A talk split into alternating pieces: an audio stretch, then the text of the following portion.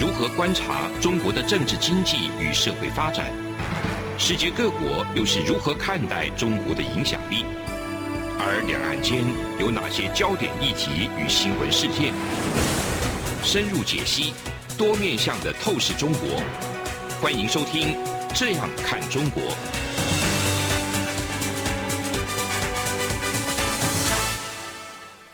各位听众您好，我是主持人张振林。您现在收听的是中央广播电台《这样看中国》节目，张振林时间。今天我们节目要谈的一个主题是两个主题了哈。那我们第一阶段先来香港特首任命的一个玄机哈。那下一个阶段我们再来看一下俄乌战场目前呈现的一个新形态战争的一个模式到底是什么哈。很高兴今天邀请到两位来宾啊。那第一位是这个廖宇师廖老师，各位听众朋友大家好，我是廖雨师。那第二位是陈文甲陈老师。主持人，各位听众，大家好，我是陈文甲。OK，好，第一个话题哈，就集中在这个香港特首的一个任命上面哈。那这部分要请教廖老师哈，就是我们来看香港在五月八号举行的这个特首的一个选举哈。那讲是讲选举啊，其实比较像派任哈，这也是中国共产党一个高层的直接的一个亲命钦点的一个特首哈。那叫是李家超。李家超其实前一个职务哈，比较让大家知道，其实就是担任这个政务司的司长哈，那主管一些可能跟警政比较有关的一个部分。他的一些背景，当然就是呃，大家会比较直接来框架或者说界定他的话哈，就是说，因为他在香港那个反送中事件的时候，他是用一个比较强硬的态度哈，在跟这个。香港的民众啊，站在一个对立面，然后主张是用一种那个以暴制暴的，另外暴应该要要做一个引引号就是了哈，以暴制暴的一个做法来压制这个香港那时候的一些群众活动等等。我们过去过往哈，就看到这个香港反送中的一个过程里头，香港警方无所不用其极的一个手段哈，在。对这个群众啦、学生啦，哈，做一些很血腥的一些镇压，哈，跟打砸等等，哈，这过程看起来，所以李家超这样的一个态度，我们就是直接呃有一些评论，就是说啊，现在接下来哈，走了一个唯命是从的林郑月娥嘛，哈，那来了一个记录更差了，哈，那社会观感更坏的一个，那就以后就变成一个所谓的黑警治港的一个氛围跟那个框架在下面。所以这样的一个状态之下啊，那我想请教廖老师，你是怎么来看这一次的李家超的一个任命，或者是它里面有没有什么特别的一个玄机在，可以值得跟我们来做一个分享的？好的，那我们都看到这次所谓的选举嘛，嗯、事实上就是置入嘛，嗯、因为只有一个候选人，他、嗯、得票率高达百分之九十九啊，真的很棒。全世界也很少这种，对，这真的很少。哦，那个他是第一个就是警界出身的香港特首，那我对他的印象其实也都是就跟主持人讲一样啦，嗯、就是他的这种比较强硬镇压反送中运动的部分很受。那个北京肯定嘛，所以香港从去年他不是完善他的选举制度之后，就第一任就选这个警务系统出身的李家超。是，那其实也就这这个在他们内部就意味着香港接着要进入一个五官统治的时代了。嗯哼，那。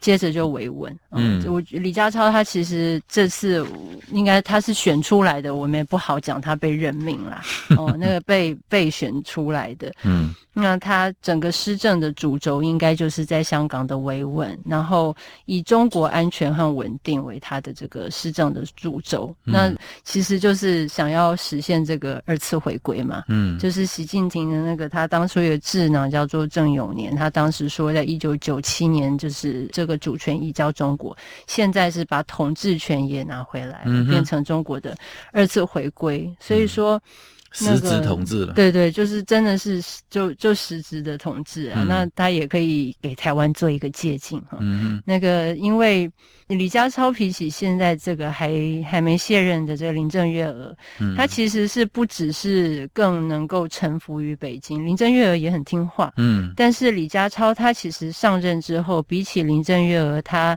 因为是警务系统出身嘛，嗯、又有一个非常对于中国来说一个非常优。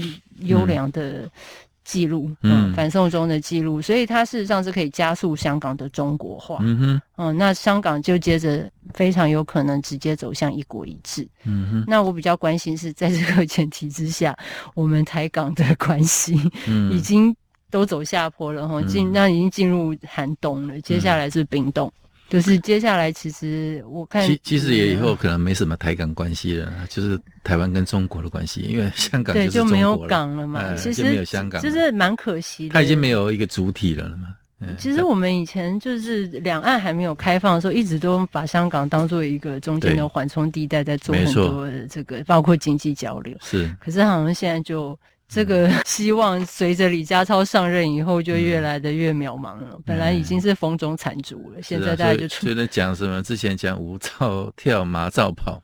对对对，这个在在马 马都跑不动，对，然后舞也跳不起来。对，因为我看他李家超已经在九号嘛，他下午就去拜会中联办，说要什么落实中央对香港的这个就管制权呐，然后捍卫国家主权什么什么。那接着就知道说他大概会走向越来越那个。我在想说，台湾好像在这夹缝中，那个夹缝已经 越来越小了，好像也没有什么可以施展的地方。嗯嗯，对。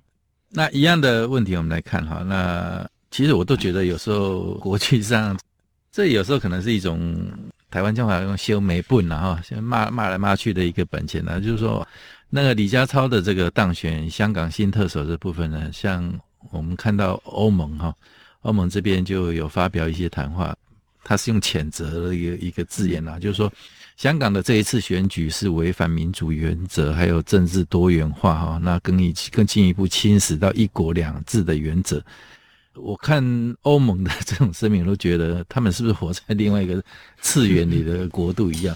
你怎么还会期待中国，或者说会让香港有一个民主的一个选举，或者说政治多元的一个发展，那甚至一国两制的一个幻灭等等啊？所以我觉得这种声明都是很天真的一个声明。你即便是谴责，谴责我会觉得好，离现实蛮遥蛮遥远的啊。但是也蛮有趣的，说包括欧盟，还有包括美国这个领域一些对香港选举的特首选举的一个评论，诶，中国也自己也也要那个所谓的反呛回去啊，就是说，哎，就是说这个美国呃西方主流的一些媒体哦，超常规的在关注这一次选举。然后他们新华社的一个评论就讲说，西方主流媒体的报道里面还夹枪带棒哈，攻击抹黑这次选举，对这个行政长官的这个人选的过往经历别有用心的歪曲解读。那选举结束不久，这些政客就跳出来颠倒是非、混淆视听，所以令人愤慨等等啊，我觉得也很有趣。那。中国这个当然我们知道它的一个目标了，就一个也是内宣，然后以内宣为主了。外部的话，可能还是一样，它的那种战狼的一些嘴脸，还是非常的一个，其实让人反而是让人觉得有点厌恶哈。那两边都在演哈，然后我觉得都是跟那个呃现实都为什么不把问题都点出来，这样才是一个比较能够看到整个政治实际的一个面向。或者是说这个还是一样，呃，请教一下温家兄，国际外交上面还是一样戏，还是要照演一下，是吧？也是啊。其实我们看这次这个李家超呢，嗯、其实他的当选呢，那当然我是从这个一个比较超然角度来看嘛，哈、嗯。那当然就是可以看到中国是为了维稳，嗯、因为只有他最听话，嗯哼，而且他最能执行所谓的这个一个集权国家他的一个任何一个律令，嗯，也随着他的当选呢。当然啦，其实有外界评论说啊，他可能呢是有一些这个，他之所以能当选，是因为全面能落实这个爱国者治港的的一个精神啊。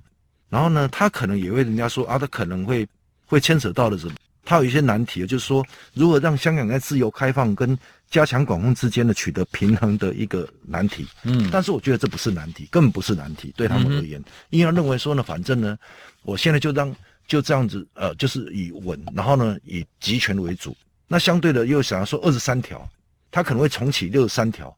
那这基本上二十三条其实就是说。等于说，如果什么问题，就是用不能去颠覆国家这个东西。但是我觉得他也不会去推这个，因为有国家安全法在了，有港版国安法在，他不要说不需要推这个。我觉得他会怎么样？他会继续去落实这个共产主义给他的哦一个指令。那相对的，就像这个主任刚刚也提到，就是其实香港呢已经。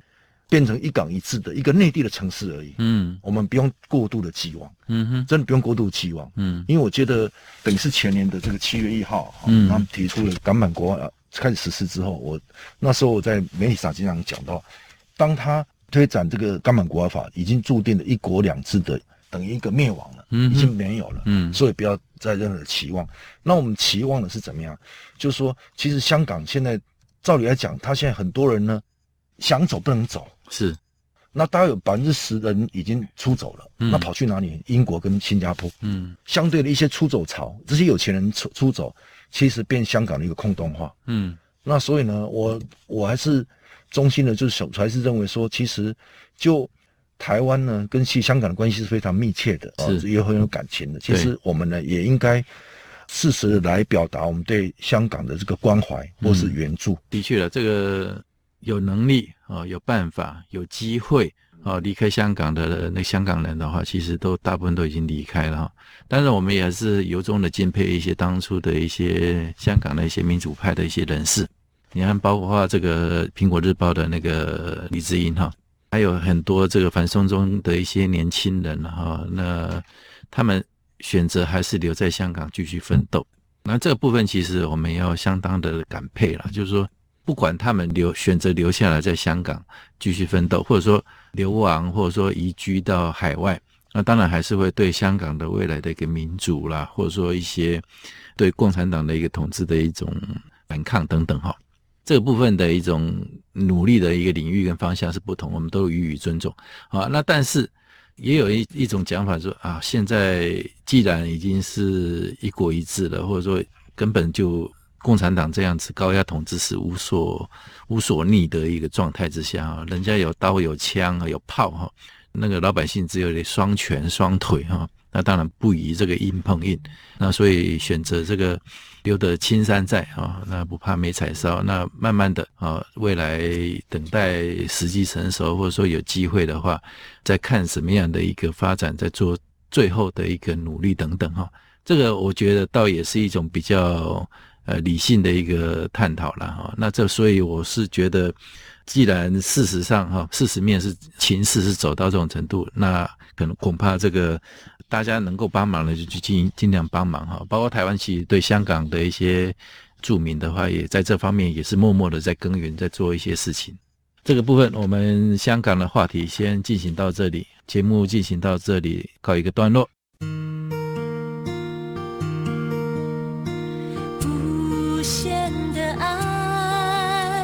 向全世界传开，永恒的关怀，来自台湾之音 RTI。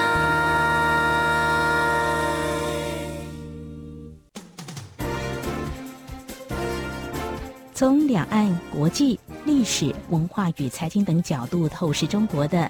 这样看中国节目，每周一到周五晚间九点三十分到十点，在中央广播电台播出。如果您对这样看中国节目有任何收听想法或意见，欢迎寄信到台北市北安路五十五号，也可以透过电子邮件的方式。节目有两个信箱：二零二零 at rti 点 org 点 tw，或是。二零二零零二零三 news at gmail.com。再次谢谢听众朋友们的收听与支持，请持续锁定每周一到周五晚间九点三十分到十点播出的《这样看中国》节目。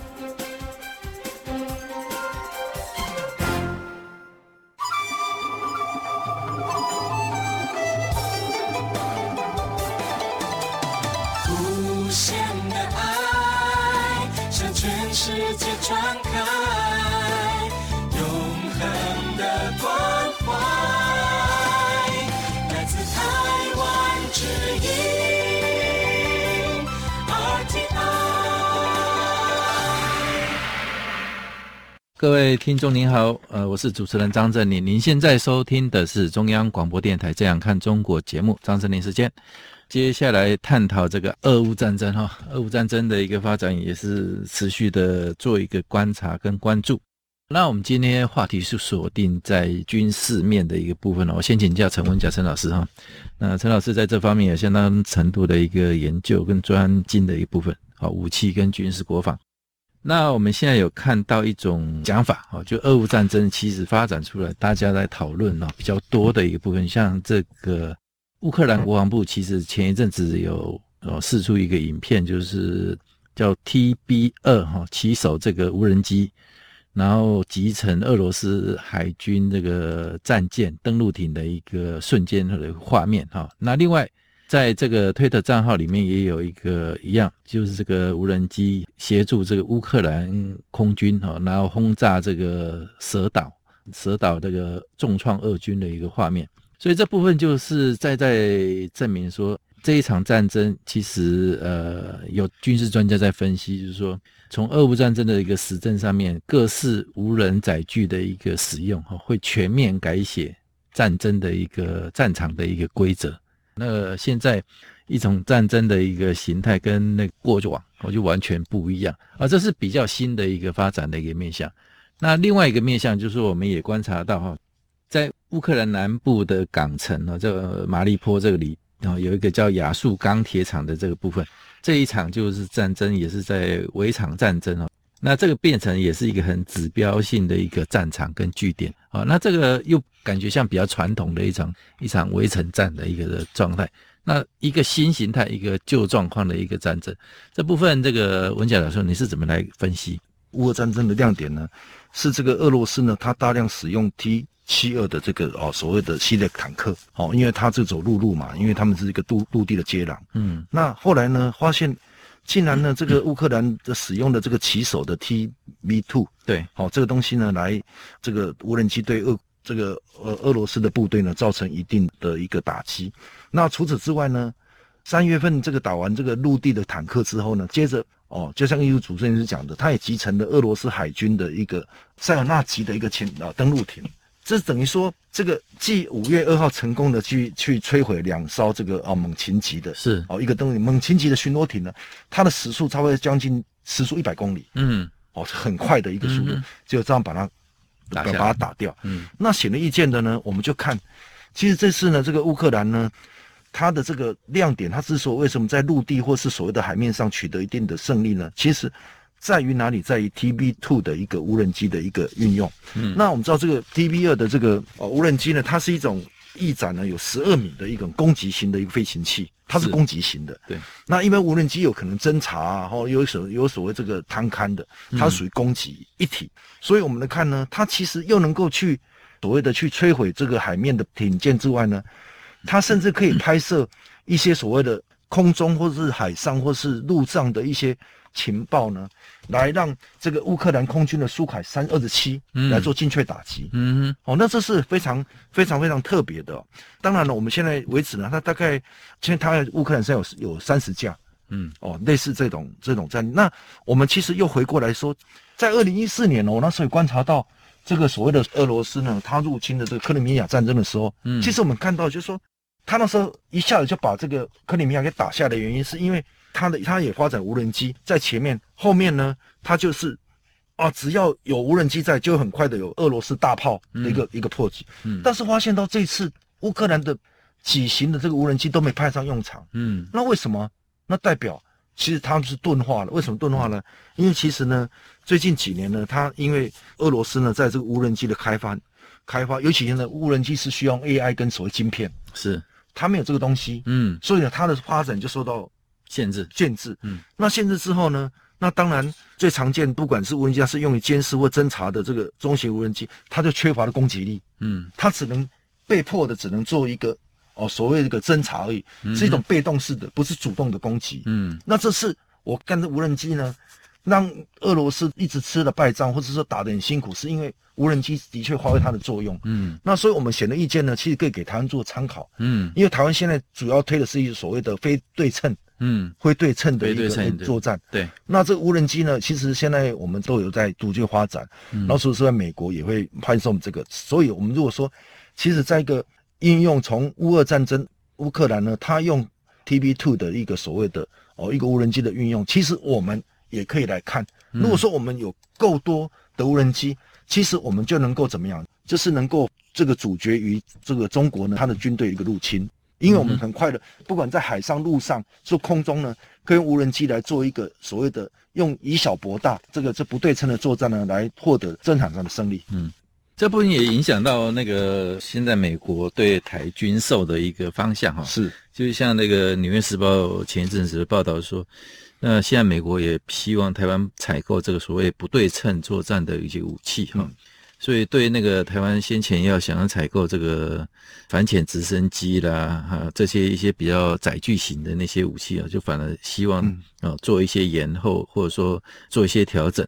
那优先应该先采购所谓精准打击的一个弹药类哈，再逐步强化传统载台的一个类型的一个武器。有这样的一个变化嘛？哈、嗯，是。那我刚刚另外同时那个有问到说那个亚速钢铁厂那个部分，那这部分你是怎么来看那个亚速钢铁厂的一个围城之战？哦，我想亚速钢铁厂呢，其实它现在是这个整个哦一个欧洲最大钢铁厂，嗯，然后呢，它其实早在这个二战之后呢，其实它一直把它做做做乌克兰哦，一九九一年它脱离之后，它一直把它在发展。那钢铁厂它。主要的作用是，当然就是最大的钢铁，所以它的这个防御，嗯、它的这个防空做得非常精致。嗯嗯。然后它地下听说这个有这个地道，对，地道将近二十四公里哦。对。好，那显而易见呢，你就是变很难打。为什么呢？其实这是俄罗，我跟幻想想的问题。俄罗斯为什么这次呢打乌克兰特别辛苦？因为呢遇到城市，对，城市战呢就很难弄。为什么？因为城市像它有地铁站。然后在刚遇到亚速钢铁厂呢，它有这个所谓地下道，嗯、你就很难去攻击。嗯，好，那除此之外呢，其实他们这个部分呢，这在钢铁而言的话，其实乌克兰呢，它早有做一个有效的部署。嗯，因为为什么这是呃有些事情在这个城乡战也失了很大败仗？因为就是说你在明，这个乌克兰在暗，一另一种类型的游击战 呢，一种游击战。对，这个是在战场上呢，我们是比较。比较特别让我印象深当无人机还有这个亚速钢铁厂呢，是现在呢，其实这有一个城市化的，因为乌克兰是一个城市化很高的国家，是，所以呢，相对的。俄罗斯在打的时候，就相对的吃了很多苦头。对，这从早期啊，那个一开始打的时候，那个兵分多路，那包括对这个乌克兰首都基辅的一个围攻哈，那后来也是都做一个，就所以就做一个调整，然后才转到乌东、乌南这里哈。俄乌战争的一个焦灼状况是呈现这样的一个面向，哎，所以现在中国的部分，我们最近也有观察到一些转变哈，一些蛮微妙的一个一个讯息。那我们先看。其实，普丁，我们先回到俄罗斯这一部分。普丁其实在这个胜利日，他们那天本来有搭阅兵嘛，哈，在俄罗斯这边哦，克里姆林宫这里。后来这个阅兵其实规模就缩小了，哈讲是讲什么天候因素，然后像包括空中阅兵的部分是取消了，但是有很多阴谋论就跑出来了，啊，就是说这么重要的一个场合，那你普丁这个为什么要提前离席？啊，甚至你在做冗长的演讲的时候，还被人家拍到一些高级将领还在打瞌睡啊，这样子的一个状态，显示他们这个凝聚力的，或者说一个军心不是这么的一个稳定。那也有一一说，是不是也有？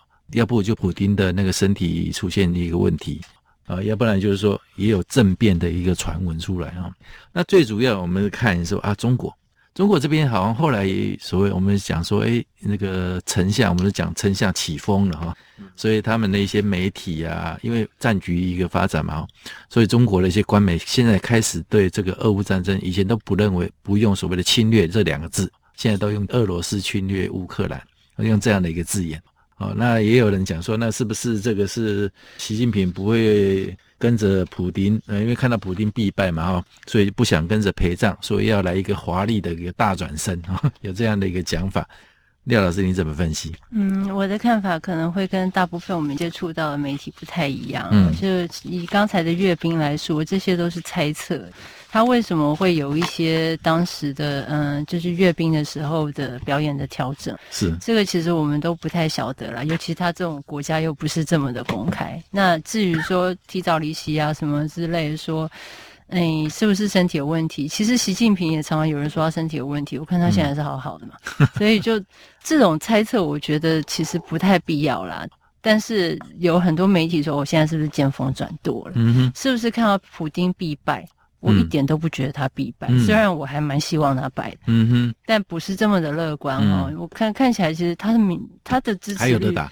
对，还有的打，而且他的支持率还在国内还那么高。嗯，然后你看到现在卢布涨得比在打之前的还要高，嗯、所以他真的会必败吗？嗯、我觉得不要把我们的愿望当做事实。嗯哼，那当然，中国的媒体是有一些转向了，因为在之前的时候，我们看到他一直都是暧昧低调。嗯，那目前有些转向，我认为其实是。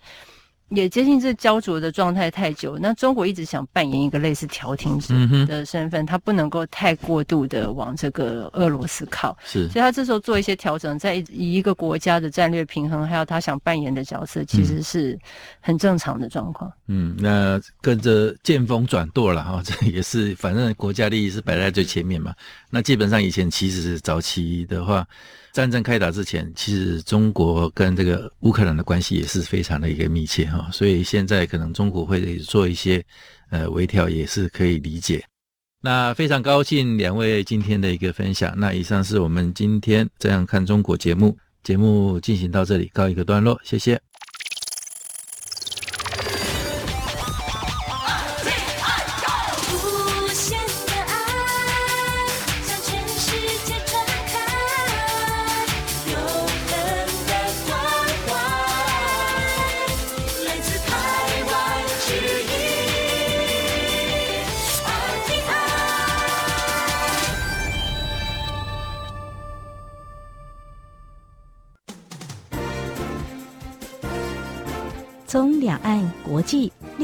文化与财经等角度透视中国的《这样看中国》节目，每周一到周五晚间九点三十分到十点在中央广播电台播出。如果您对《这样看中国》节目有任何收听想法或意见，欢迎寄信到台北市北安路五十五号，也可以透过电子邮件的方式。节目有两个信箱：二零二零 at。R t i 点 o r g 点 t w，或是二零二零零二零三 n e w s at gmail.com。再次谢谢听众朋友们的收听与支持，请持续锁定每周一到周五晚间九点三十分到十点播出的《这样看中国》节目。